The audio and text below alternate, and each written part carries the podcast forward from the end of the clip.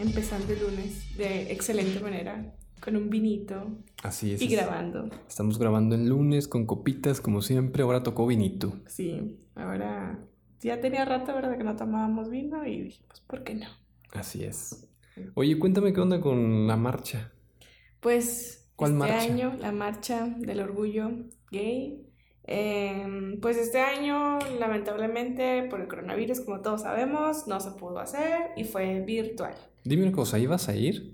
Fíjate que este año iba a ser mi primera marcha y se quería ir. Era así como que nunca he ido, pero yo ya estaba dispuesta y hasta había pedido mi bandera. ¿Ibas a llevar tu bandera Mi bisexual bandera o qué? bisexual. Ah, qué loco. Y, pero pues no, no se me hizo. Y fue virtual, le hicieron mediante YouTube, entonces ahí estuvieron como que exponiendo diferentes casos, eh, hablando, hubo ahí como que diferentes eh, Ponentes. ponentes, ajá, hablando de cómo salieron del closet y como que hablando de su experiencia. Y ya hicieron ciertas ahí como actividades eh, muy bonitas. Yo la verdad la vi un, un pequeño, un rato, no la vi toda porque creo que sí duró un rato. Pero estuvo padre, pero espero volver. Es que te- tengo todavía muchos conocidos que todo esto, por ejemplo, lo de la marcha y, y el hecho de que haya este cierto activismo de marcas como por ejemplo Calvin Klein, lo toman como una especie de agenda mundial de querer gayizar a todo el mundo de... Ay, Es que nos quieren hacer gay, güey, no mames. o sí, güey, sí, es, es un plan malévolo para hacer gays a todos. Ajá, que, o sea, qué pedo. Es que ya me tienen hasta, hasta la chingada con su tema de gay, güey. Es que se habla de esto porque hace falta. Porque tiene que hablarse, exactamente, porque lamentablemente a pesar que estamos ahorita en pleno año 2020, aún se pisan los derechos, aún se invisibiliza toda esta eh, comunidad, o sea, es, es necesario, es, se necesita. Y es, es, es un tema de, de discriminación, de- como ya sabrán, y aquí pues es un canal que hablamos de sexualidad. En este caso pues es discriminación por preferencia sexual. Así Tú es. podrás decir hay discriminación contra razas, negros, asiáticos, etcétera, pero pues en este caso estás hablando de una discriminación sexual. Entonces yo siento que por ese lado podemos conectar con este movimiento y hacer una buena mancuerna, tratar de hacer un poco más de, Empáticos. de ¿no? conexión. Ajá, conexión, exactamente. Porque también con esta chava de, de la mujer trans lesbiana de Calvin Klein, se me olvidó su nombre, ¿cómo se llama? Ay, no me acuerdo, ahorita se los digo.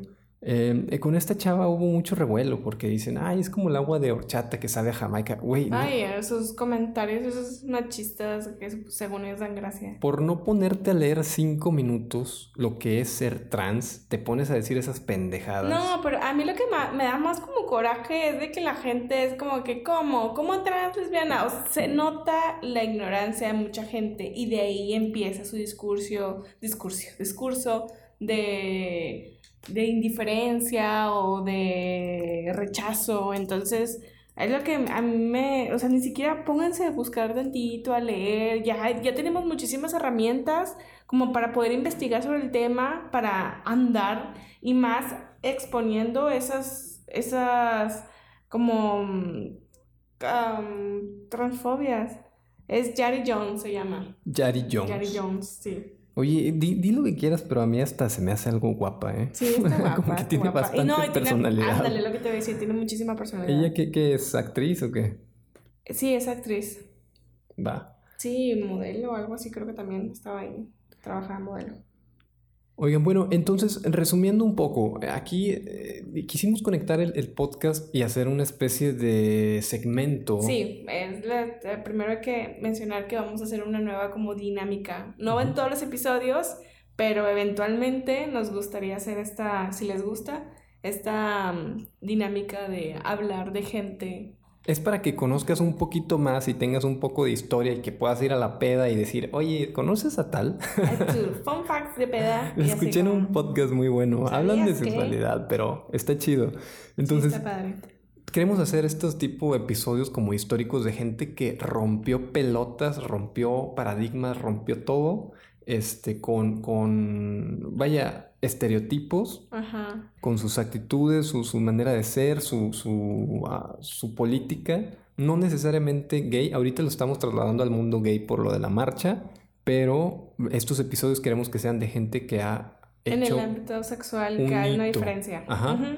Gente que ha hecho un hito en el ámbito sexual, en, en todo lo relacionado a lo sexual. Hacer como un drunk history de la sexualidad. Dru- Drunk, yo todavía no estoy drunk, pero de Pero eso ya trata. casi, ya casi. ya para el final yo creo que ya. Disculpen si no terminamos de leer al final y se corta. Y pues bueno, como leyeron en el título del episodio, este, nuestro primer episodio de esto, se lo queremos dedicar a Ah, Hasta el cielo. Hasta el cielo. Hasta el cielo. ¿Te Bueno, hasta, bien señora de que... hasta el arco iris. Hasta el arco iris. Hasta el final Hasta del el arco final del iris. arco bueno, hasta, el- hasta las estrellas. Hasta Sí, el- hasta donde quieran. Ajá. El infinito y más allá. Disculpe usted. Ah, Harvey Milk. Harvey Bernard Milk. Vamos a platicarles un poquito de quién fue, qué hizo y por qué tiene el güey una película. Ah, sí. Que por cierto no hemos visto. Yo sí la vi, pero hace mucho. Entonces, Ah, como que.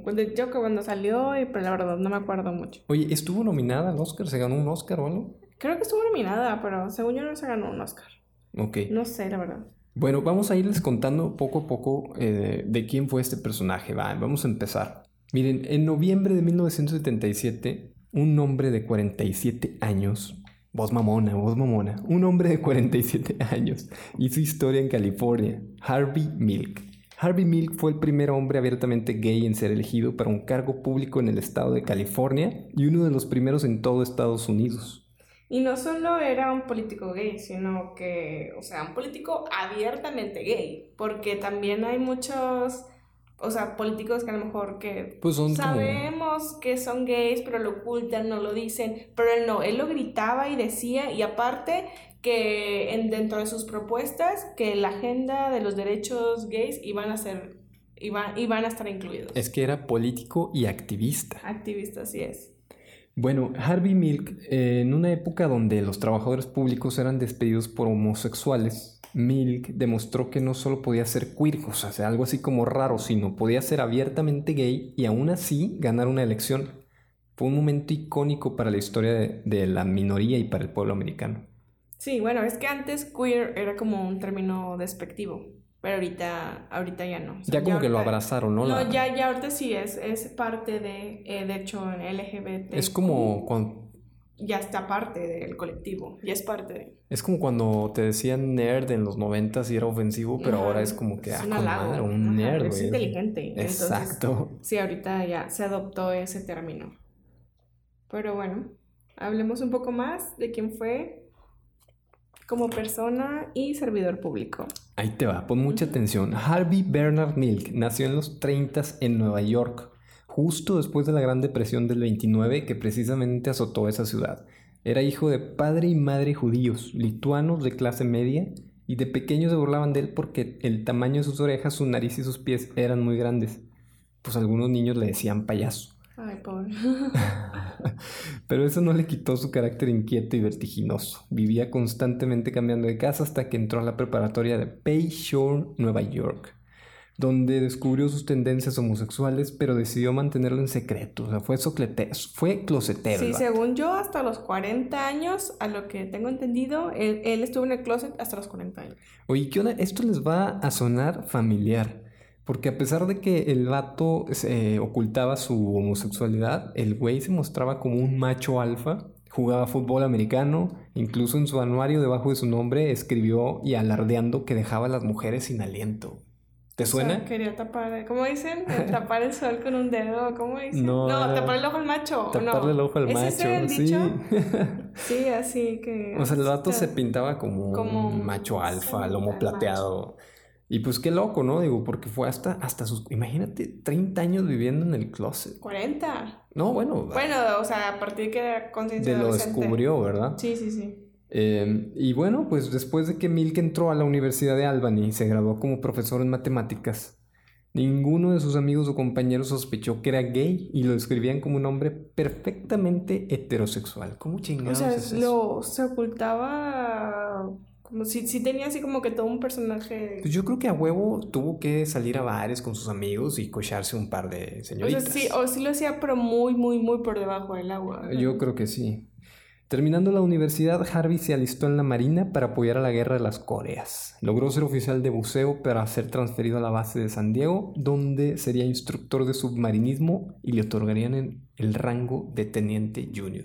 Oye, qué loco, porque de hecho a lo mejor también por ahí va de que ocultaba lo de la homosexualidad, porque yo tengo entendido que si te descubrían... ¿En el ejército? En el ejército te bañaban, ¿no? O sea, te ponían como que una, una tipo marca, te, regresaban y ya quedabas así como bañado en toda la sociedad. Y eras una vergüenza para tu familia. Sí, sí, sí. Entonces yo creo que también por ahí iba de que lo ocultaba. Pero llegar a teniente junior siendo gay de closet y luego en buceo, que es súper complicado, está... Bueno, una cosa tiene que ver con la otra, pero ¿Qué? ¿Cómo? Ser gay con tener aptitudes. No, no, pero me refiero a, ocultarlo y llegar a ser teniente gay. me refiero a su habilidad para ocultarlo, no para hacer buceo. Ah, ya. o sea, ¿cómo pudo ocultarlo? Se lo ocultó al general, al comandante y a todo el ah, mundo y nadie se dio cuenta. Si no, ¿qué chingados le iban a dar ese título? ¿Estás de acuerdo? Harvey tuvo muchos trabajos. Empezó como maestro en una preparatoria de Long Island fue en ese periodo donde frecuentaría uno de los parques más populares en la comunidad gay de New York City, bueno, de Nueva York. Conocería a su primer novio, Joe Campbell, que era siete años más joven. Se enamoraron tanto que se mudaron juntos a Texas. Qué romántico. Qué romántico. O sea, le gustaban chiquillos al güey. Oye, sí, creo que sí. Creo que la mayoría de sus novios fueron más, más chicos que él. Bueno, se mudaron a Texas. Le gustaba la carne fresca. Pero a los pocos meses se regresaron. Porque... La salchicha viene. No, se, no, se regresaron de Texas. O sea, fueron a Texas, pero se regresaron a los pocos meses a Nueva York. Porque yo creo que sabemos que Texas es de los estados más conservadores. Hashtag Texas. aburrido y conservador. Con Joe, es su novio de ese entonces. Duraron seis años y fue su relación más larga de todas. ¿Es en serio? Yo no sabía. Pero ahí el güey todavía no salía del closet. O, sea, todo eso era su relación fue así como que oculto, eran nada más amigos y todo eso. Para esto, Harvey empezó a trabajar como un agente de seguros donde fue muy bueno, vendiendo pese a no seguir casi ninguna regla de sus compañeros más viejos le daban. O sea, él, él como que ah, imponía sus, sus Siempre fue cabrón el güey. Qué chido. De donde finalmente fue despedido, tuvo algunos otros romances, pero no le gustaba, por ejemplo, en el caso de su, de su expareja, Craig Rodwell, 10 años más joven que él, otra ah, vez, mira nomás. que salía a meterse en problemas por hacer activismo gay y provocar a la policía constantemente. Fue, qué curioso, ¿no? Que fue uno de los factores por los que terminó con él porque era un activista Ajá. y se metía en problemas. Se terminó convirtiendo en Ajá, o sea, yo creo que en eso entra lo de que lo que te choca, te checa, a lo mejor como que le causaba conflicto que él quería hacer eso y no podía. mucho tiempo tuvo esa doble moral, ¿no? Sí, como, no, como no creo que sea doble moral, creo que más como quiero hacerlo, pero no puedo, como que todavía tengo esta sociedad de encima conservadora. Es que creo que quería como que triunfar, eh, hacer negocios y todo eso, y sabía que declararse gay le iba a traer más pedos. Sí, Sí, es que de hecho, o sea, él sí tenía como que esas cosas aspiracionales, porque yo vi una vez un video donde él hablaba de que ya tengo tantos años y no he logrado como que lo que yo quiero. O sea, él quería llegar lejos. Entonces él, él suponía que el decir que eras abiertamente gay te lo iba a, te iba a limitar, ¿no? Te iba a limitar. Que es verdad. Que lamentablemente es verdad. ¿Tú crees que ahorita pasa eso? Ese pedo. De hecho, estuvimos checando de políticos bueno, ahorita no llegamos al punto de la política, pero todavía hay gente que se reprime en ese aspecto. O sea, el querer decir abiertamente que eres gay para llegar, a, sobre todo en el puesto de la política, donde es de los puestos más conservadores, pues sí, todavía. Peñanito era gay. Dicen que El de Anaí también decían, no Ah, sí, este Manuel Velasco. Velasco. y inclusive eh, pensó en mudarse a Miami para casarse con una amiga lesbiana y mantener las apariencias. ¿Cuántos así? Ah, yo sé. De hecho, a la fecha todavía conozco así. Oye, si hay que casarse en Miami, yo jalo. Vámonos a Miami, chingue su madre. Sí, pero pues, casarte con alguien que no quieres. No, yo sé. Nada más para los que dirán. No, pero, o sea, lamentablemente, a la fecha, de hecho, tengo conocidos que están pasando por lo mismo.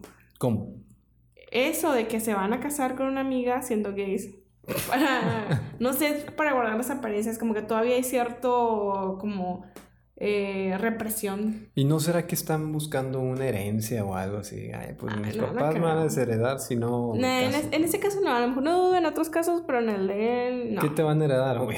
No, no, le- no le van a heredar nada. Es más como porque quiere, él porque él ha mencionado que quiere vivir ese sueño Ok. de boda heteronormativa. Y es que también, bueno, aquí ya, ya me estoy metiendo en temas más escabrosos, pero no sé cuánta gente de la comunidad gay se quede, por ejemplo, con la espinita de tener un hijo.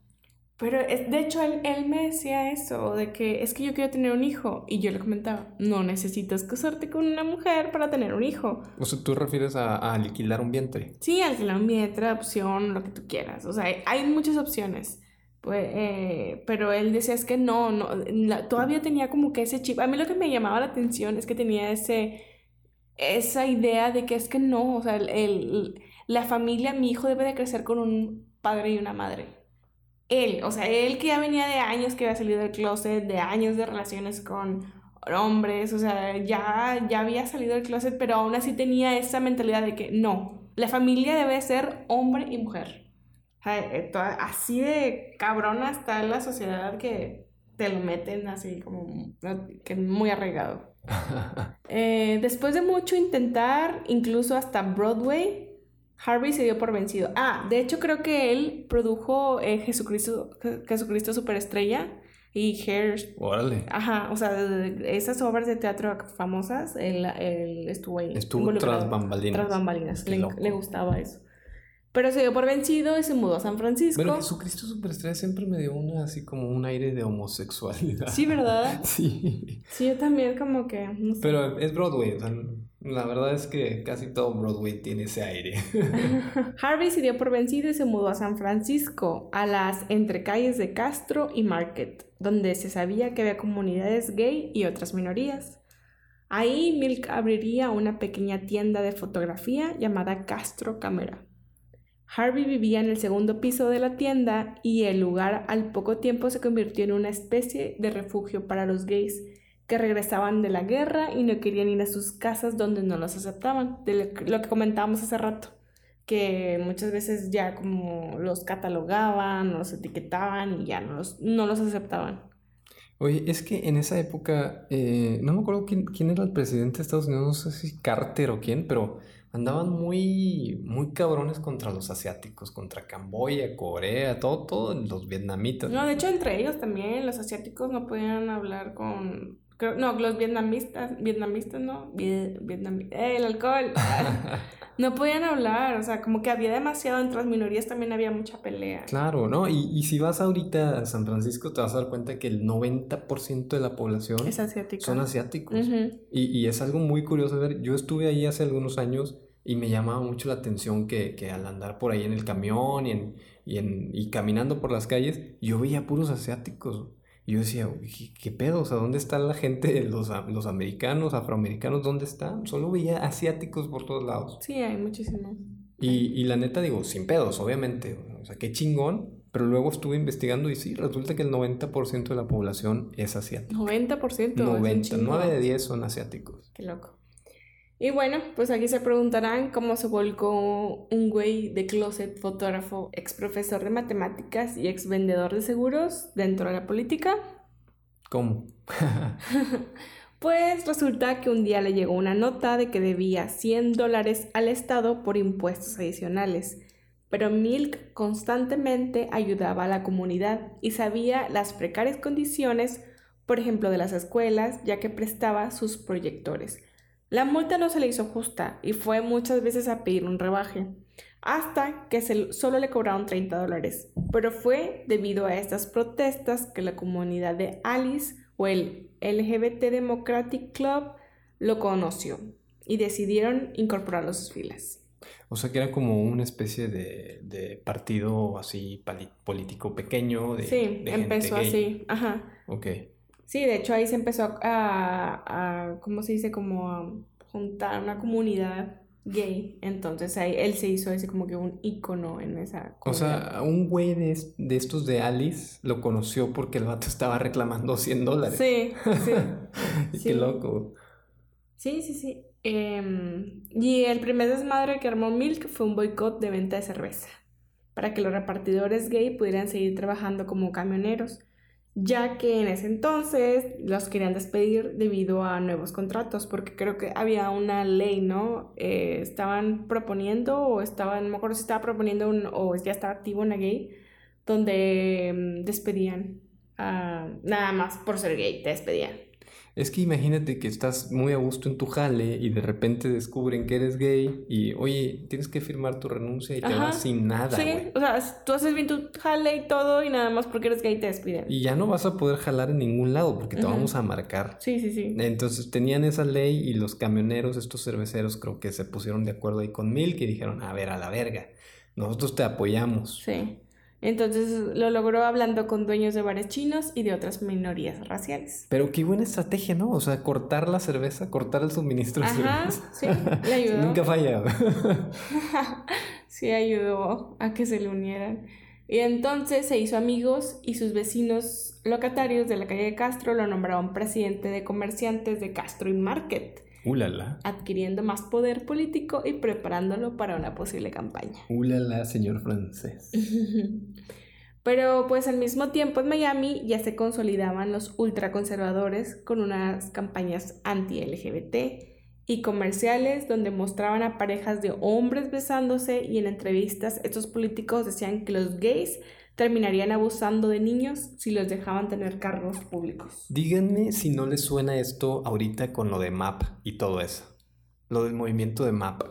¿Cómo? Que... O sea, esto mismo que decían ellos de ah, que iban a abusar de los niños, lo están metiendo ahorita con la bandera de MAP. Sí, es una de las teorías que tenemos nosotros, no sabemos, pero sí es como que, güey, yo creo que sí es algo como para, desacreditar, A, al colectivo. No tengo pruebas ni tampoco tengo dudas. Yo quiero decir como un tipo fun fact de esto, o no, no es fun, pero es un fact. Ah, ya sacaste tu libretita. Mi libretita, ah. que hice mi tarea. La maestra.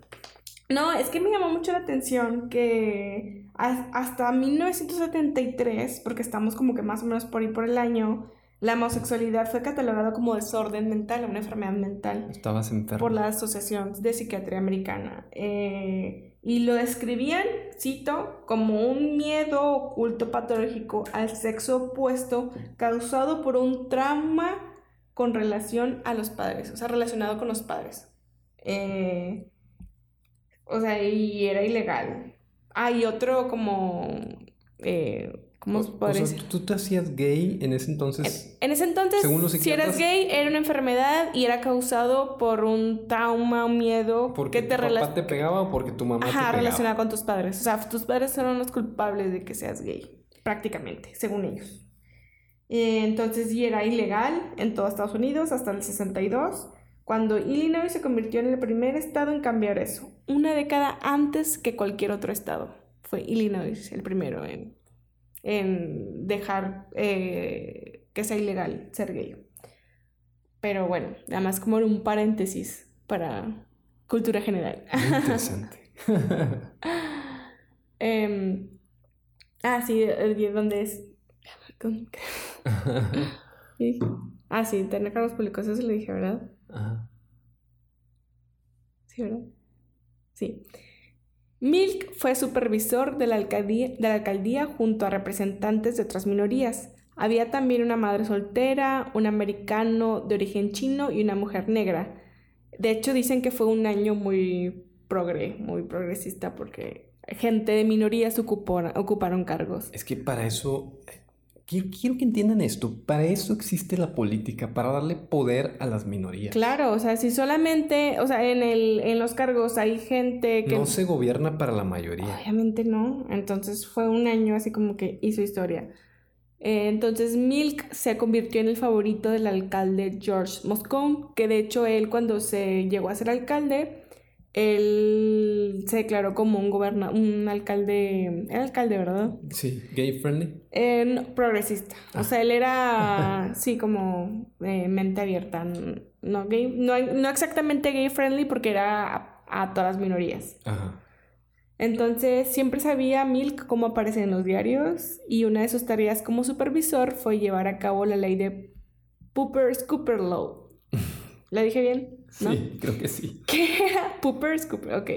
Que era una simple ley para que todos los habitantes de San Francisco recogieran las heces de sus perros. era su tarea. Es que dice simple, pero, pero qué tan simple es hacer que la pinche gente recoja. A la fecha no lo hacen. Está cabrón, tienes que perseguirlos. Oye, güey, la es, recoge, recoge las popós de tu perro, no seas mamón. Güey, que alguien se haga cargo de eso. No Ahora imagínate cuando no era ley. No, ya sé. Sí, de hecho, y era una de sus tareas como supervisor. Y luego aquí se pone interesante. La iniciativa BRICS, propuesta por un ex candidato a gobernador de California llamado John Briggs, trataba de despedir a todos los maestros gays de las escuelas públicas del estado y también a todo personal que apoyara a ese movimiento. Una propuesta que fue muy popular casi en todos lados, menos en San Francisco. Incluso Jimmy Carter, el presidente, y Ronald Reagan, que en, ese entonces era el gobernador de California, se opusieron rotundamente a esta propuesta. Para buena sorpresa de la comunidad LGBT, fue rechazada. Oye, qué chido, ¿no? Digo, qué chido que el presidente... El mismo presidente y gobernador se opusieron a esa ley. Digo, podrá ser un loco bélico y lo que quiera, pero le dio la... el... Vámonos para la chingada esa ley. Le dio para atrás. De hecho, creo que en ese entonces el, este Milk eh, dio... Hubo un debate en, por esa ley eh, que creo que era la propuesta número 6, algo así se ah, llama, sí, era la número 6, es correcto. Sí, de hecho, él decía de que se aventó un, como un discurso, un mini discurso ahí muy importante, que a mí sí me hizo muy interesante, que decía, nací de padres heterosexuales, fui educado, fui educado por maestros heterosexuales en una sociedad fuertemente heterosexual. Anuncios de televisión y periódicos heterosexuales en una sociedad donde menosprecian la homosexualidad. Y entonces, ¿por qué soy yo homosexual? Si soy afectado por el modelo a seguir, debería ser heterosexual. O sea, él como que él se aventó un... Porque en ese entonces la ley decía de que no dejaban que los maestros eh, dieran clases, los maestros homosexuales, eh, porque influenciaban a los niños o tenían ahí como que, sí, lo que muchos dicen todavía, ¿no? De, ah, inclusive la ley iba en contra de adoptar, parejas homosexuales adoptaran a niños, porque iban a influir en, en, en, la sexualidad. En la formación. Ajá, en la formación de los niños. Oye, aquí estaría chido hacer como que una pausa, cerrar tus ojos un ratito y pensar en tus maestros gays que tuviste. Digo, yo sí tuve un par de maestros gays y eran bastante evidentes y sí me pongo a pensar, a ver, estos güeyes, pues los hubieran despedido al, al primer, si esa ley se eh, hubiera... ¿Tuviste maestros, o sea, que tú sabías que eran gays? Sí, tuve un maestro de, de artísticas que era gay, o sea, nos daba la clase de arte y era gay declarado. Ah, declarado. Ah, qué padre. Ajá, bueno, pues no sé si declarado, estábamos en la secundaria, yo tenía entendido, de hecho, o sea, con amigas que tengo que estudiaron la normal, o sea, de mi generación. La normal de educación. La normal de educación superior y básica, que si en la entrevista al ingresar a la universidad, si te veían que tenías hombre, si te veían que tenías como inclinaciones o tendencias homosexuales, no te aceptaban. Eh, y fue ese que te digo, 15 años por ser desviado, entre comillas. Sí, sí, sí, porque no vaya, o sea, como que lo, lo, catalogaban como un desviado, como no vaya a querer abusar de los niños. Potencial peligro. Exacto.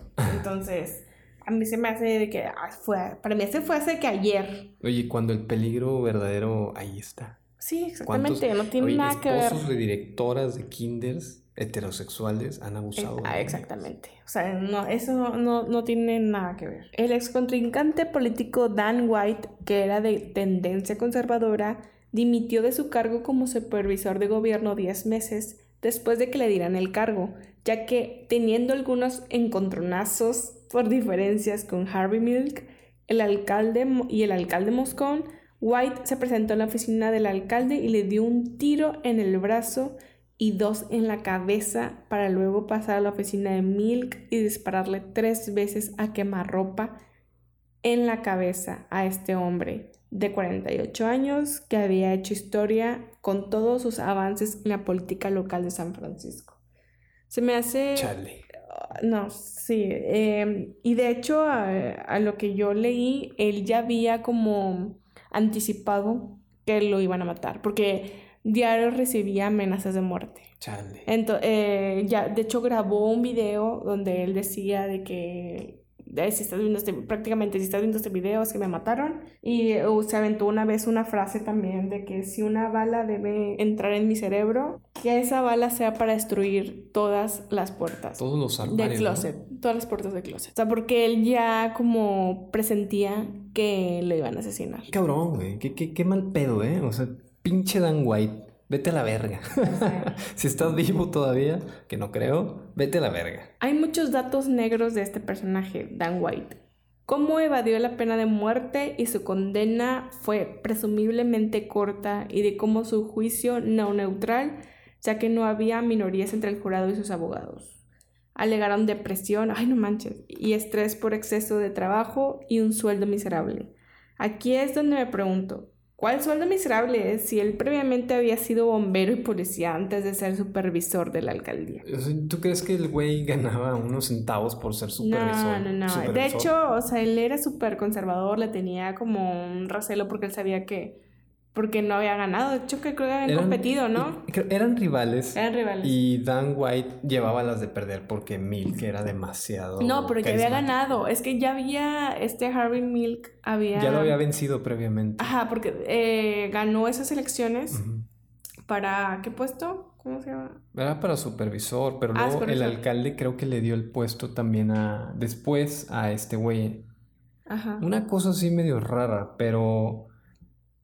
Pero al final resulta que este güey tenía mucho resentimiento con, con Milk. Sí, sí, sí. Sí, porque en ese entonces, para esa elección que ganó Milk también, eh, tenía mucho apoyo. O sea, era demasiada gente que lo, había- que lo estaba apoyando. Entonces, eh, su cabeza conservadora, que no aceptaba todo eso y lo que lo habían vencido, pues yo creo que fue lo que hizo que llegara hasta el punto de matarlo. Yo a lo que, a lo que leí y, y supe después, este, fue que este güey se empezó a escudar. O sea, es típico cabrón que se disculpa, pero no es una disculpa verdadera, es más bien una excusa. Es como que, ah, pues lo maté porque estaba poniendo en riesgo la educación de mis hijos. Ah, sí. Es sí, como que vete a la verga. No, o sea, es, es ¿Qué lo que más... es Lo que más coraje da, que como decíamos, el, el jurado no había representante de ninguna minoría. Obviamente le dieron No más su punto. Cuando es, o sea, eh, lo que platicamos, de que lo hicieron como homicidio Involuntario. involuntario. Cuando fue, güey, le diste tres balazos en la cabeza. Eso no es un voluntario. Y en ese entonces había la Y en la oficina del, De la alcaldía. de la alcaldía.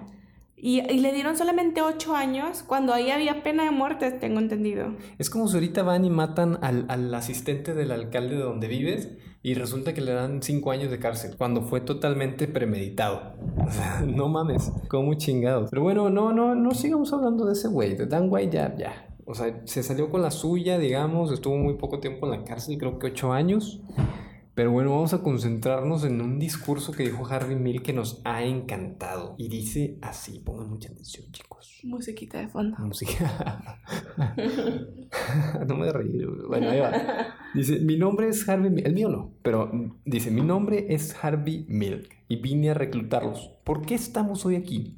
¿Por qué están aquí tantos gays? ¿Qué está pasando? Quiero explicarles por qué es importante que haya candidatos gays y que se elijan gays. Hay una razón y es muy importante.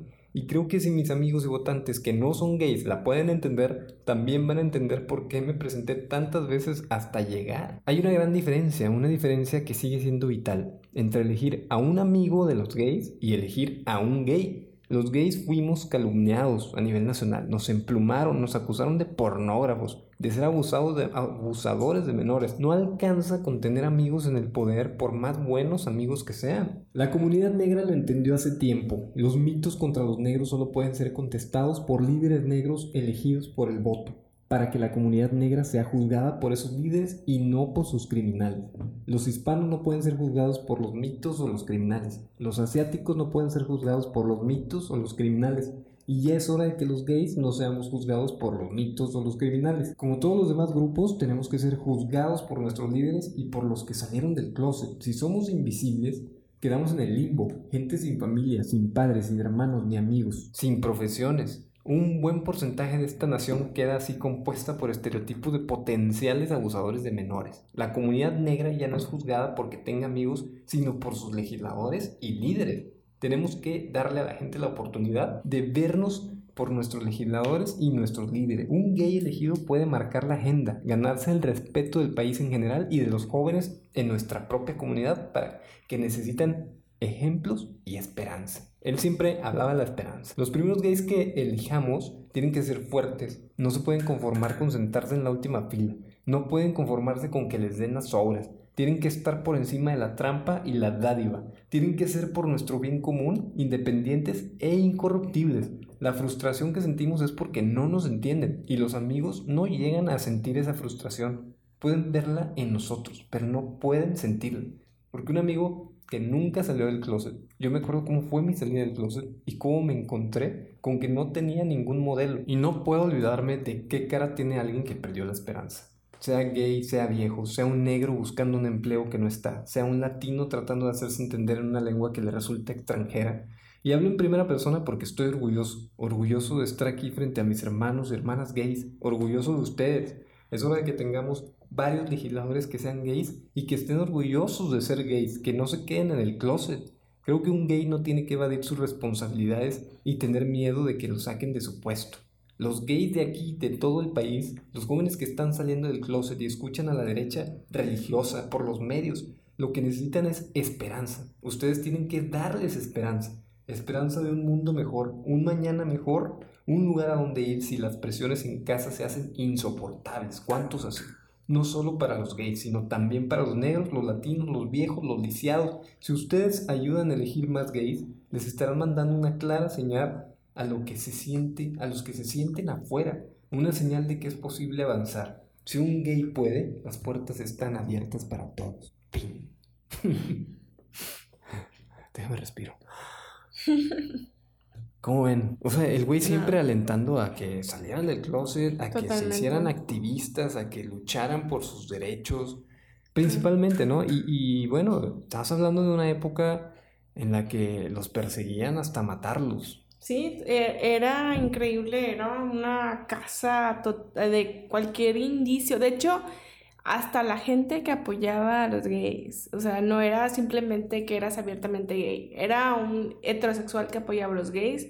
También eran, eran juzgados. Claro, es que ah, incluso ahorita, o sea, si tú llegas a poner algo de apoyo a la, a la comunidad LGBT, eh, habrá personas que crean que eres parte de esa comunidad cuando no, o sea, solo estás mostrando. Y lo ven de manera negativa, o sea, como que te juzgan de manera negativa. Sí, a mí me ha pasado de que, ah, ya, ya sal del closet, espérame, güey, o sea, yo no, no, no soy parte de esa comunidad, pero, güey, ¿qué tiene? Si, si, si me declaro a favor de esa comunidad es para que la gente lea, para que la gente aprenda. Sí, sí, sí, totalmente. Y pues bueno, chicos, hasta aquí ha llegado la, la, especie de biografía de Harvey Milk. Hay muchos datos más que estamos omitiendo, pero no queremos alargarnos ni aburrirlos. Sí, es que sí, la verdad, su historia es súper interesante. O sea, sí se convirtió en un mártir. Eh, sí era una persona a lo mejor que le encantaba como que los problemas, porque a lo que leí también su personalidad era un poquito como medio conflictiva y como que se enojaba muy fácilmente, pero pues era, era parte de todo lo que venía arrastrando. Sí, claro, o sea, de todo lo que venía arrastrando, de toda la opresión y todo eso que vivió, de estar en el closet hasta sus 40 años, para mí sí se me hace un ícono en todo este movimiento. De hecho, gracias a él empezaron también varios movimientos, después de él se creó una fundación, eh, de, de ahí en la calle Castro, donde él tenía su tienda de fotografía, se eh, hicieron ahí ya es como que un... Un spot. Un spot así de... ajá, de LGBT, donde tiene su bandera, le pusieron ahí en, en, una estación del metro su nombre. Ay, qué cool. Sí, se llama Harvey Milk Plaza, ahí está, es como que una placita, y está la estación de metro. Eh, en San Francisco. Entonces, sí siento que es una persona que merece ese como que reconocimiento. Por un lado dices, qué chingón, qué chingón todo esto que logró. Y por otro lado dices, le costó tres balazos al cabrón lograr esto. Los ha logrado. Y aún así él lo sabía. Él sabía que esa iba a ser. Eh, él, era el precio y él lo sabía. Ajá, él sabía de que me, me, me están amenazando a muerte y lo más probable es que me maten.